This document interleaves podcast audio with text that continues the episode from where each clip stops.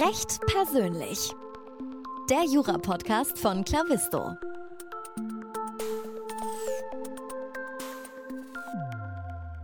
Hallo und herzlich willkommen zu einer neuen Folge des Recht persönlich Podcasts von Clavisto. Mein Name ist immer noch Moritz Mümmler und ich begrüße heute Julia Braun bei mir.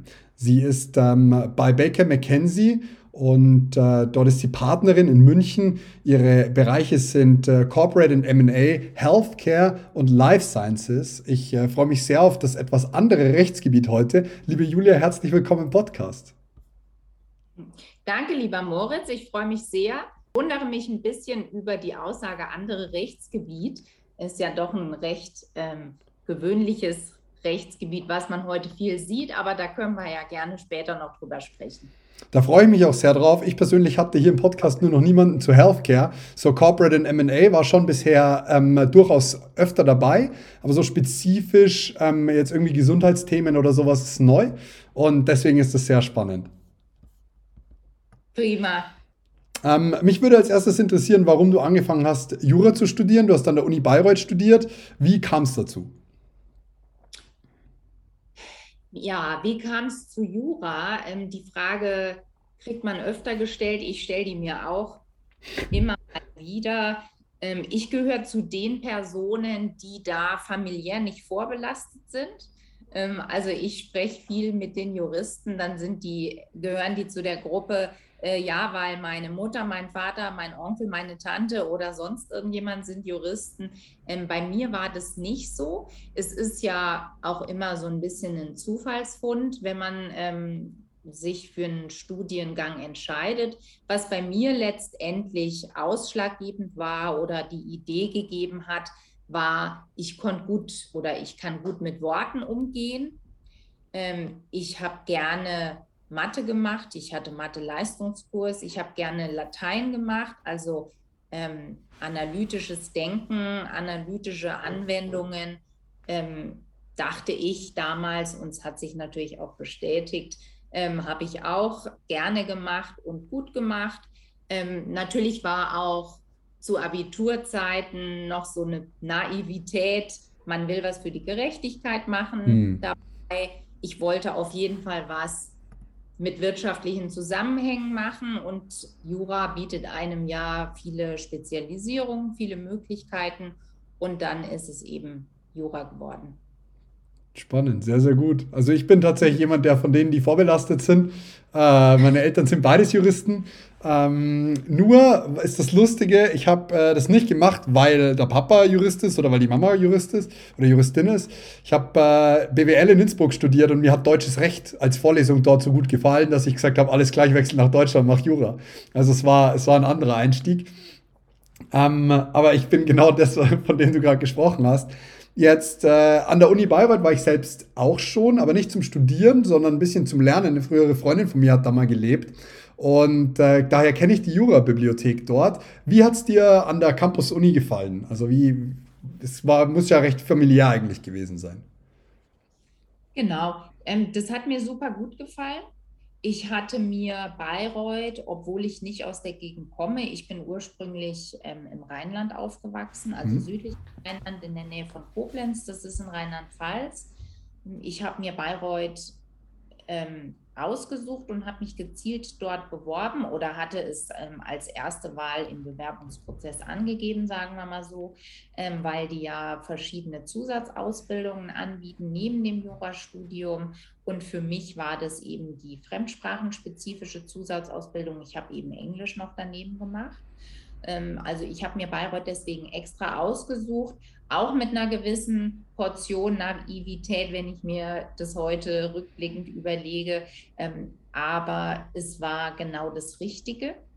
Als kleine Universität und auch als kleine Stadt für mich, ähm, weil ich aus einer noch kleineren Stadt komme ursprünglich, also aufgewachsen bin und insofern war Bayreuth als mittelgroße Stadt, würde ich jetzt mal sagen, ähm, ein guter Einstieg direkt nach dem Abitur mit der Universität, die eben relativ familiär ist und eine Campus-Uni ist, wie du das auch schon sagst. Ähm, ich meine, letztendlich kommt es auf die Qualität der Lehre an. Ja, also die Qualität der Lehre, die muss sowieso passen als oberste Priorität und das ist in Bayreuth auch der Fall.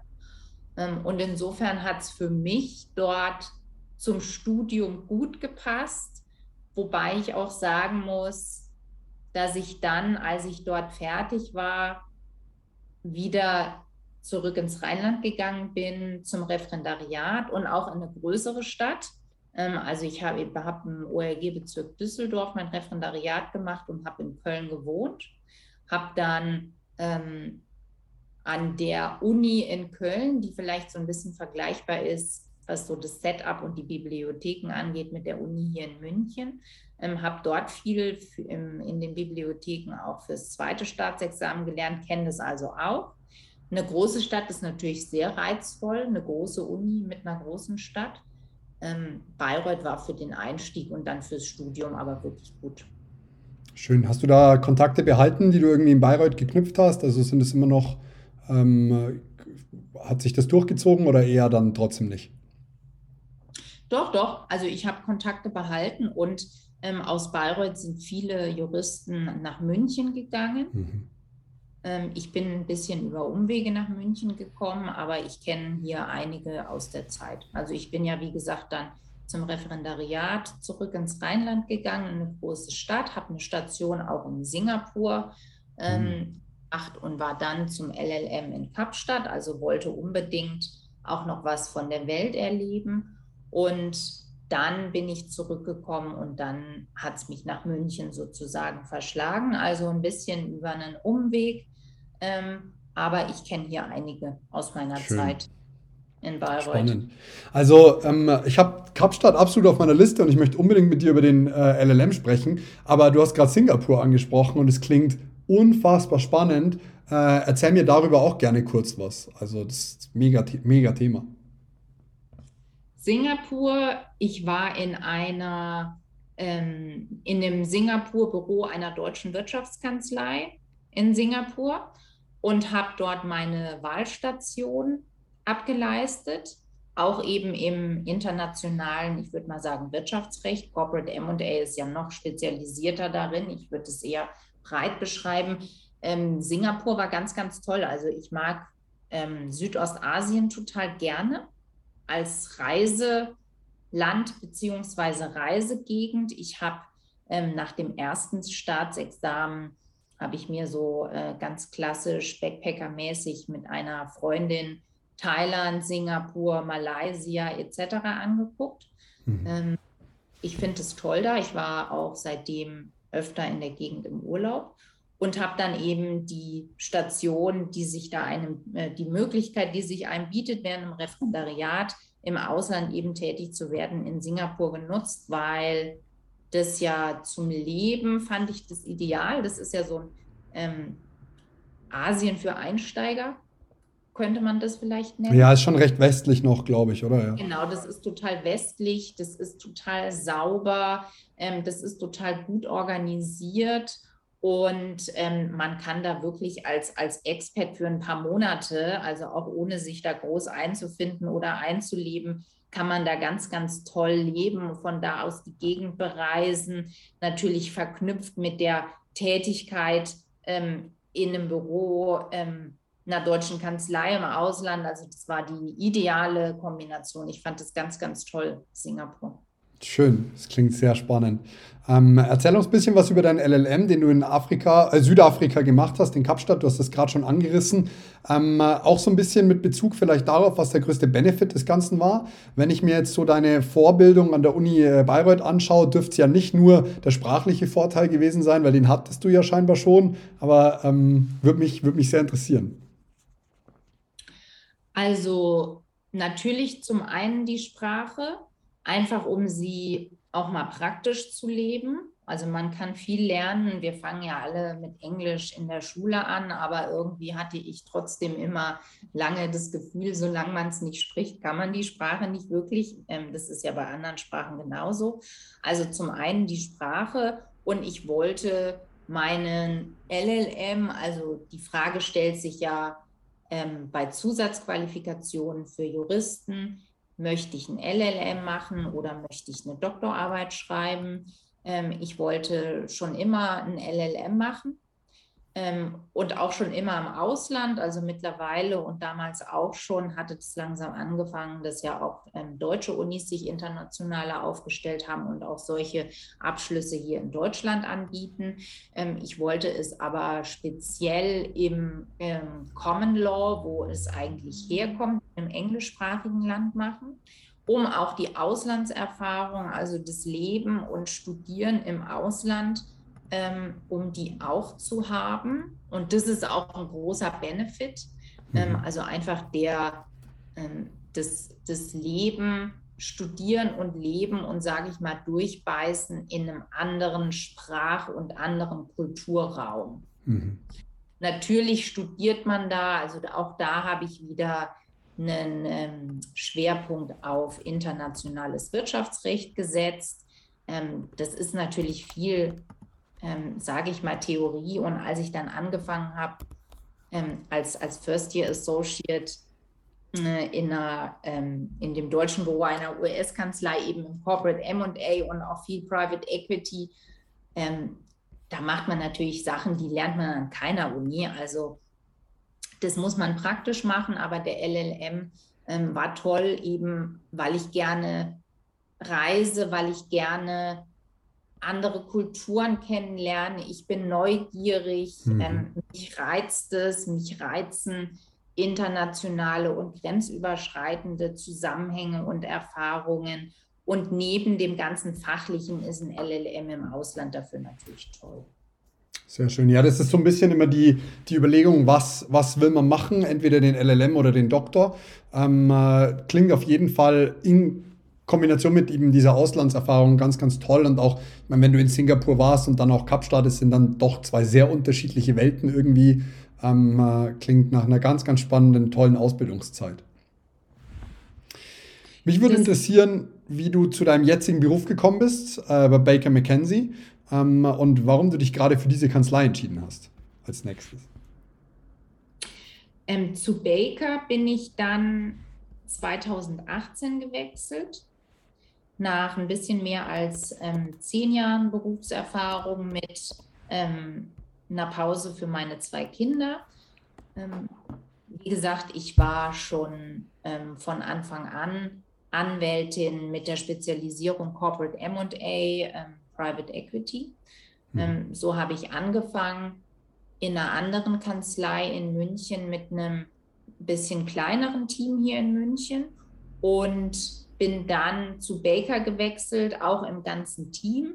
Ähm, Baker deswegen, weil Baker als Full-Service-Kanzlei, also Baker berät in allen ähm, oder in, in sehr, sehr vielen Rechtsgebieten, würde ich jetzt mal sagen. Also ist keine, ähm, keine ausschließliche Transaktionskanzlei, mhm. ähm, sondern die anderen Rechtsgebiete, die haben da ihre volle Berechtigung und sind, ähm, sage ich mal, voll mit tollen, hochqualifizierten Kollegen, die ähm, tolle Projekte selber machen.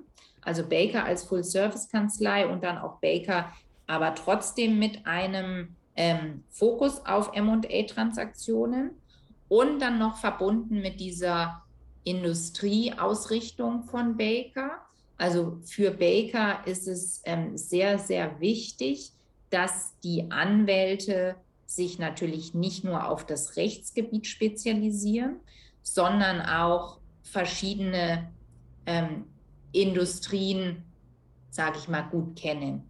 Und die Mandanten sogar, also ist, ich habe über die Zeit ähm, eine, sage ich mal, Spezialisierung innerhalb von Corporate MA auf diese gesellschaftsrechtlichen Transaktionen im Gesundheitswesen ähm, gelegt und Baker ist die ideale Plattform für diese Industrie, weil die Kollegen bei Baker sowohl in Deutschland als auch weltweit ähm, diesen Industriezweig, sage ich jetzt mal, in allen Rechtsgebieten bespielen. Mhm. Das bedeutet also, dass Baker die ideale Plattform ist, zu der ich dann gewechselt bin um dann meinen Mandanten, nachdem ich eine gesellschaftsrechtliche Transaktion beraten habe, um den Mandanten danach oder in dem Zusammenhang eben auch die Rechtsberatung zu verschiedenen anderen Themen einfach anzubieten. Also Baker hat ein sehr großes, spezialisiertes,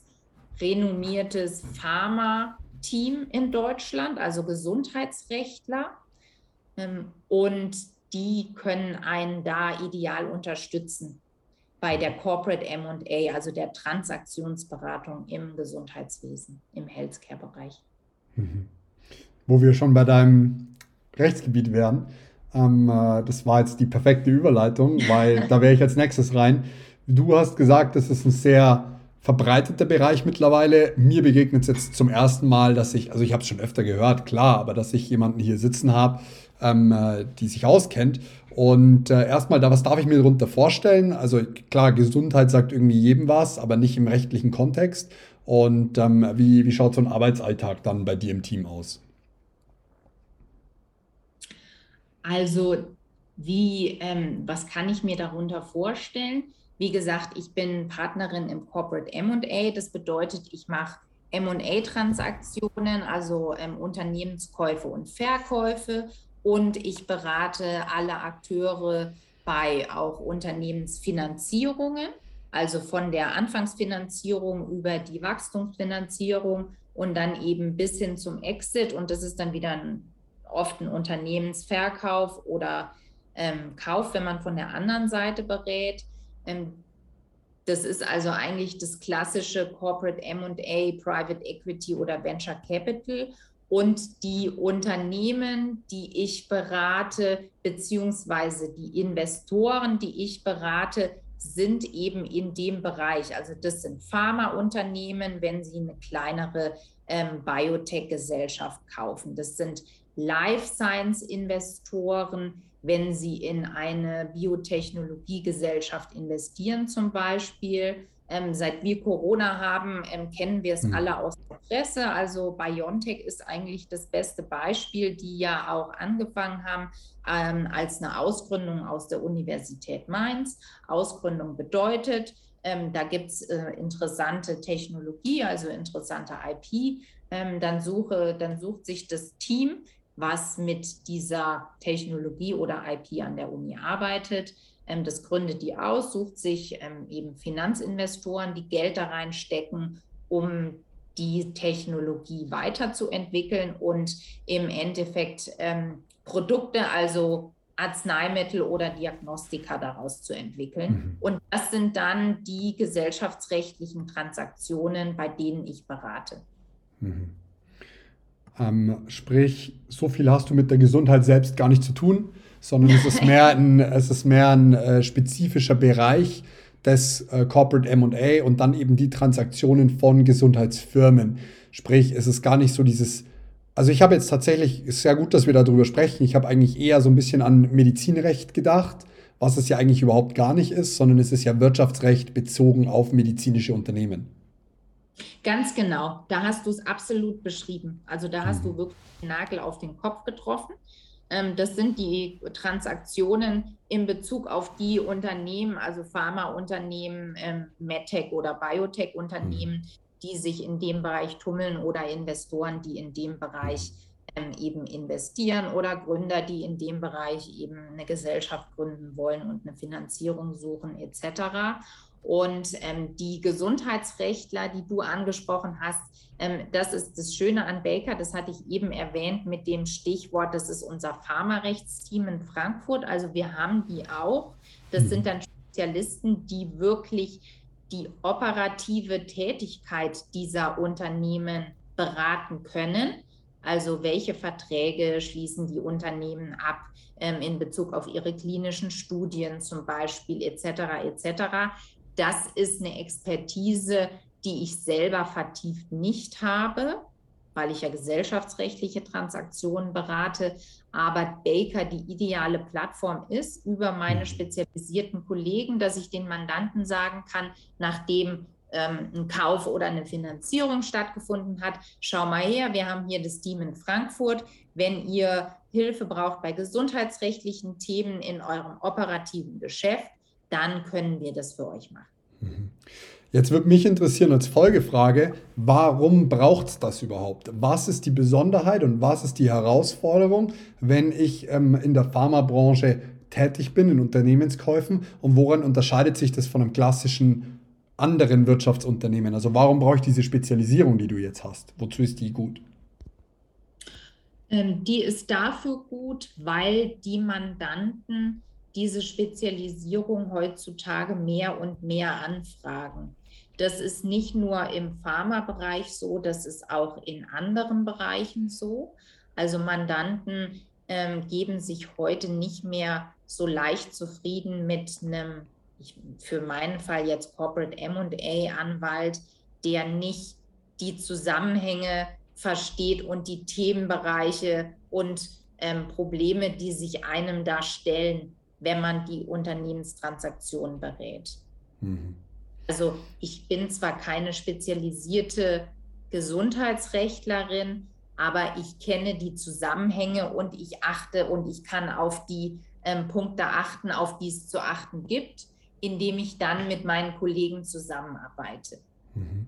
Was, was wäre denn so ein klassischer Punkt, von dem du gerade sprichst? Also ich stelle es mir jetzt tatsächlich relativ generell vor, ob ich jetzt ein Pharmaunternehmen kaufe oder eine Zeitung oder ein Medienunternehmen oder wie auch immer, kann ich mir jetzt so aus der Corporate MA-Sicht irgendwie trotzdem nicht so unterschiedlich vorstellen, weil wenn ich mir Zahlen angucke oder wenn ich da so die Due Diligence mache, wirkt es für mich jetzt als Laien erstmal grundsätzlich ähnlich. Es sind beides Wirtschaftsunternehmen. Es ist ähnlich, aber doch in Teilen unterschiedlich. Ähm, so ein Kauf ist vielleicht ein gutes Beispiel. Ähm, man kann ja aus der Presse lesen, wenn über ähm, diese Käufe berichtet wird, wie der Kaufpreis meistens strukturiert ist. Mhm. Kaufpreis ist in dem ähm, Bereich meistens so strukturiert, dass es einen Kaufpreis am Anfang gibt und dann gibt es eben noch Kaufpreisbestandteile, die werden bedingt auf die Erreichung von verschiedenen Meilensteinen in der Entwicklung des Produkts der Gesellschaft bezahlt. Ähm, also die Gesellschaft, wenn sie dann unter dem neuen Herrn weiterläuft, die entwickelt ja ein Produkt, also die entwickelt ja ein Medikament oder ein Diagnostika oder die ent entwickelt ähm, eine Medizintechnologie und oft sind die Unternehmen noch keine reifen Unternehmen, sondern die sind noch in der mhm. Entwicklung. Mhm. Und der Kaufvertrag sieht dann für diese späteren Kaufpreisbestandteile spezifische Regelungen vor, unter welchen Bedingungen die bezahlt werden. Und die Mandanten, die uns mandatieren als große Anwaltskanzlei, setzen natürlich voraus, dass wir wissen, wie die Struktur ist und was das für Meilensteine sind. Mhm. Verstehe, also es ist so ein bisschen an die, an die Forschung geknüpft oder an dieses, an dieses Konstrukt dessen, es wird weiter geforscht, wir verkaufen hier gerade was, wir wissen selber noch nicht ganz genau, kommen wir an, ähm, aber wenn wir ankommen, haben wir so einen tollen Meilenstein oder so einen, so, einen, so einen tollen Anfang gesetzt, dass das Produkt halt auf einmal viel, viel mehr wert ist. Also gerade so durch dieses initiale, diesen initialen Entwicklungsaufwand, den halt Pharma- oder Forschungsunternehmen generell haben, oder? Genau. Und Spannend. der Mann fragt natürlich an, ähm, oder erwartet, dass man weiß, wie die Struktur ist mhm. und wie, das, wie die Entwicklung des Medikaments oder des Produkts stattfindet. Cool, das ist auf jeden Fall wesentlich klarer für mich geworden. Vielen Dank. Jetzt bist du Partnerin bei Baker ähm, äh, und ich frage mich und viele andere Nachwuchsjuristen fragen sich, wie man eigentlich Partner oder Partnerin wird, ähm, vor allem in der führenden Wirtschaftskanzlei. Wie geht es vonstatten? Welche Steps bist du durchlaufen und was hat das ungefähr für einen Zeitrahmen in Anspruch genommen? Ähm, wie geht es vonstatten? Also der erste wichtige Meilenstein da, denke ich, dass man für sich erstmal feststellen muss, ob einem dieser Kanzleialltag und diese Beratung, ob die einem taugt, ob man das mag. Es fangen ja viele in einer großen Kanzlei an und sagen nach ein paar Jahren, nee, das liegt mir nicht. Ähm, man muss natürlich, um dann letztendlich Partner zu werden, zu dem Ergebnis gekommen sein, dass es einem liegt und dass man, dass man das mit, mit einer Leidenschaft betreibt. Ja, also ähm, Neugier, dann die Leidenschaft, eben diese Beratung täglich ähm, durchzuführen. Man muss dann natürlich über die Jahre auch anfangen, ähm, sich ein Geschäft aufzubauen, also Mandanten zu generieren, mit anderen Worten. Und gleichzeitig muss man dann um die entsprechende Entscheidungsfindung, dass man in die Partnerschaft aufgenommen wird, ähm, muss man natürlich auch die anderen Partner in der Kanzlei überzeugen, dass man selber das Zeug zum Partner hat. Mhm. Also man muss für sich feststellen, liegt es einem Geschäft aufbauen, also externe Wahrnehmung, interne Wahrnehmung ähm, und ein Business Case haben und den Business Case verkaufen können und dann wird es was. Spannend, das klingt so ein bisschen vom Weg einer angestellten Person in eine Art Selbstständigkeit, die zwar aber dennoch natürlich irgendwo in einem größeren Unternehmen funktioniert, also wie so ein Baustein eigentlich. Genau, so ist es. Spannend. Wie lange hast du äh, für diesen Prozess gebraucht, ab Karriereeinstieg? Na, ähm, ich habe knapp über zehn Jahre gebraucht, wobei ich eben in der Zwischenzeit ähm, zwei Kinder bekommen habe mhm. okay. und jeweils, ähm, also ich war, die kamen direkt ähm, hintereinander geplant und ich war dann ungefähr fürs erste Kind das klassische eine Jahr, fürs zweite Kind dann ein bisschen kürzer zu Hause, habe das sehr mhm. genossen, war noch als ich Associate war und bin dann eben wieder eingestiegen ähm, in Teilzeit. Ich bin auch immer noch in Teilzeit, was mir sehr wichtig ist, ähm, auch dem Nachwuchs zu erzählen, dass der Weg in die Partnerschaft bei Baker auch in Teilzeit möglich ist. Spannend. Und so muss man eben für sich gucken, ähm, wie man Familie und Beruf unter einen Hut bringt. Also ich habe dann wieder angefangen, nach meinen Kindern zu arbeiten und hatte nicht direkt ähm, also als, als ich ungefähr fünf Jahre im Beruf war, ähm, habe ich die bekommen. Als ich wieder angefangen habe, hatte ich jetzt nicht direkt auf der Agenda, okay, mein nächster Schritt ist jetzt in die Partnerschaft, sondern ich habe erstmal geschaut, wie geht denn die Vereinbarkeit von Familie und Beruf generell. Dann kam noch der Kanzleiwechsel und dann habe ich die Begeisterung und den Sprung in die, in die Partnerschaft sozusagen gewagt und auch geschafft. Ähm, mhm. das muss jeder für sich, ähm, die, also die Zeit dazu muss jeder für sich, gerade als Frau, so ein bisschen selber austarieren. Ja, da gibt es wirklich verschiedene, ähm, verschiedene Modelle, nach welcher Zeit das klappt. Also das ist nicht festgelegt. Ähm, da muss man für sich selber wissen. Also man kann den Sprung in die Partnerschaft auch ähm, angehen, bevor man Kinder bekommen hat als Frau und dann geht es schneller und dann bekommt man die mhm. Kinder halt danach. Mhm. Ähm, oder ähm, man ähm, richtet es sich so ein, dass einen das in der, ähm, in der, sage ich mal, in der, äh, in dem Fortkommen gar nicht so, ähm, dass da kein Schlenker drin ist. Ja. Oder man macht es eben so wie ich, dass man dann schaut, okay, das klappt und dann schaut man, ja, das klappt äh, sehr gut und ich mache es immer noch total gerne und ich habe auch ein gutes Geschäft und wagt dann den Sprung. Und Baker ist eine Kanzlei, die das ausdrücklich unterstützt in ihrer Vielseitigkeit und dann hat es gut geklappt und es klappt immer noch gut und ich freue mich. Hm, schön. Du hast gerade äh, mehrere Fragen, die ich im Anschluss gehabt hätte, direkt ähm, selbst beantwortet, nämlich äh, ob äh, und wie denn die Work-Life-Balance vorhanden ist. Das hast du mir beantwortet mit, hey, es ist möglich, es ist machbar. Und das gleiche wäre gewesen, ob es, äh, die andere Frage wäre gewesen, ob es äh, verschiedene Konstrukte und Möglichkeiten gibt, deiner Meinung nach. Auch das hast du uns beantwortet, dass es gar nicht so wichtig ist, dass es diesen einen Weg gibt, hey, ich komme irgendwie in die Partnerschaft und ich muss aber vorher meine Kinder kriegen oder danach oder wie auch immer. Also das klingt alles sehr flexibel. Jetzt äh, möchte ich als Referendar oder Berufseinsteiger gerne bei euch im Team anfangen. Was würdest du mir raten? Was sind so Fähigkeiten, die ich mitbringen sollte und wie gehe ich das am besten an? Ähm, Fähigkeiten muss man natürlich die muss man natürlich fachlich überzeugen.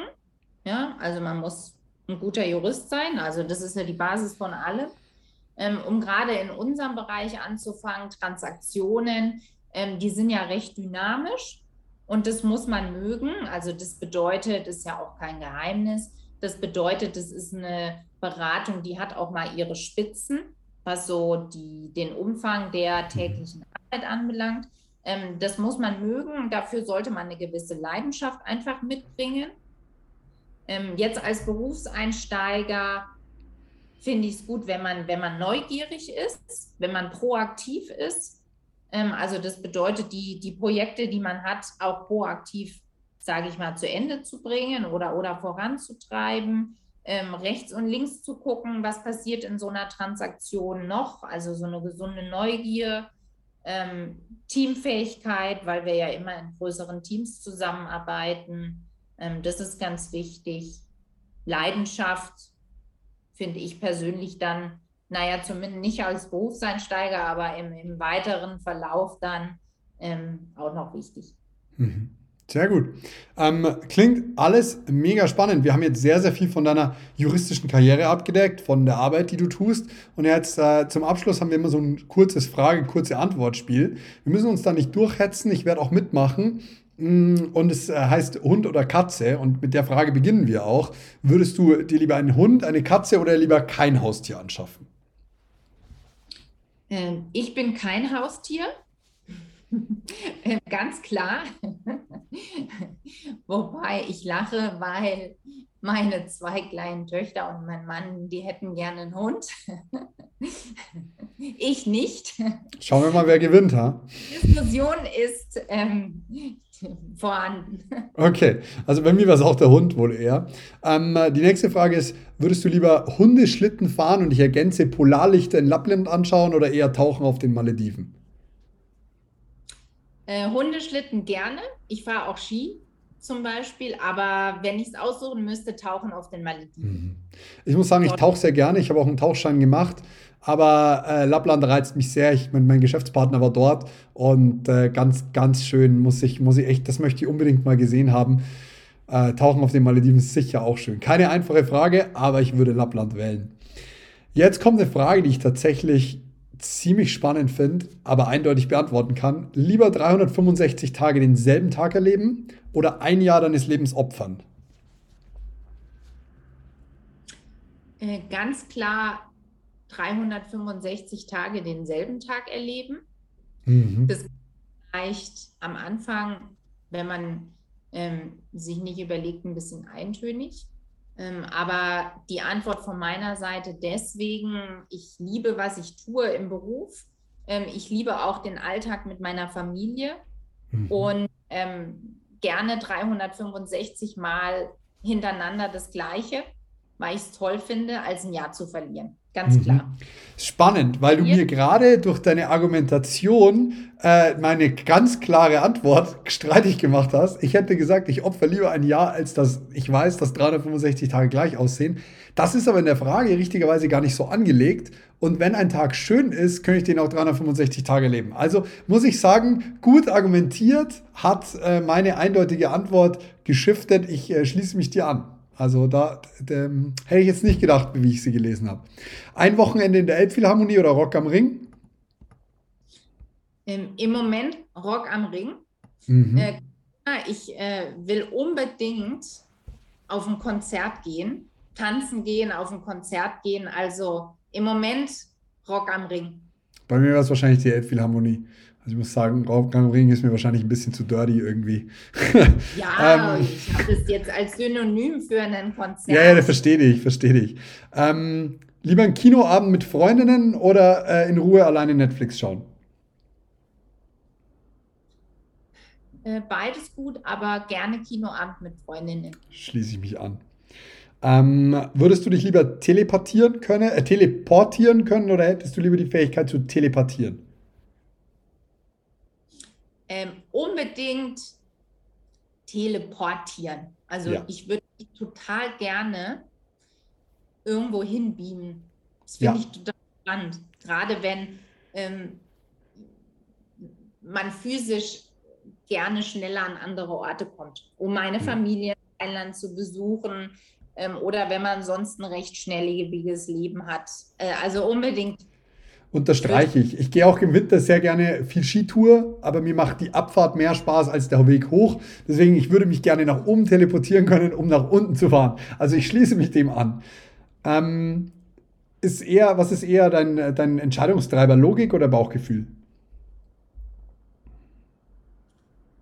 Eine Kombination von beidem, mhm. aber ich bin eine sehr logische Person, mhm. muss ich sagen. Ich habe schon öfter beantworten müssen und ich habe gesagt, so ähm, Bauchgefühl ist der Entscheidungstreiber und die Logik äh, leitet es mir dann her. Also ich begründe es mir dann damit. Kommt immer so ein bisschen drauf an. Ähm, ja, wir sind genau. am Ende unseres Gesprächs angekommen. Liebe Julia, es war mir eine absolute Freude. Es war sehr, sehr spannend, sehr, sehr interessant. Vielen Dank, dass du da warst und ich wünsche dir alles, alles Gute. Danke, ich fand es auch sehr nett, hat mir total Spaß gemacht. Danke für die Gelegenheit. Sehr gerne. Bis dann, mach's gut. Ciao, ciao. Ciao. Ich hoffe, dir hat die heutige Episode gut gefallen. Wenn du Fragen, Kritik, Anregungen oder Feedback für mich hast, dann freue ich mich auf deine E-Mail an podcast.klavisto.de. Apropos Klavisto, bist du schon Mitglied bei unserem Förderprogramm für Nachwuchsjuristinnen und Nachwuchsjuristen? Wenn nicht, dann geh jetzt auf clavisto.de und bewirb dich um einen Platz in unserem Förderprogramm. Als Clavisto-Talent bieten wir dir die besten Karrierechancen und deinen Weg in eine Top-Kanzlei. Darüber hinaus haben wir noch einige Förderleistungen, die auf dich warten, darunter zum Beispiel das Use-Abo, ein JA-Abo, Gesetzestexte und auch ziemlich coole Schönfelder Taschen von The Loyal One. Und es gibt noch wesentlich mehr Förderleistungen, die dort auf dich warten. Wir freuen uns auf deine Bewerbung. In diesem Sinne, bis zum nächsten Podcast. Mach's gut. Tschüss.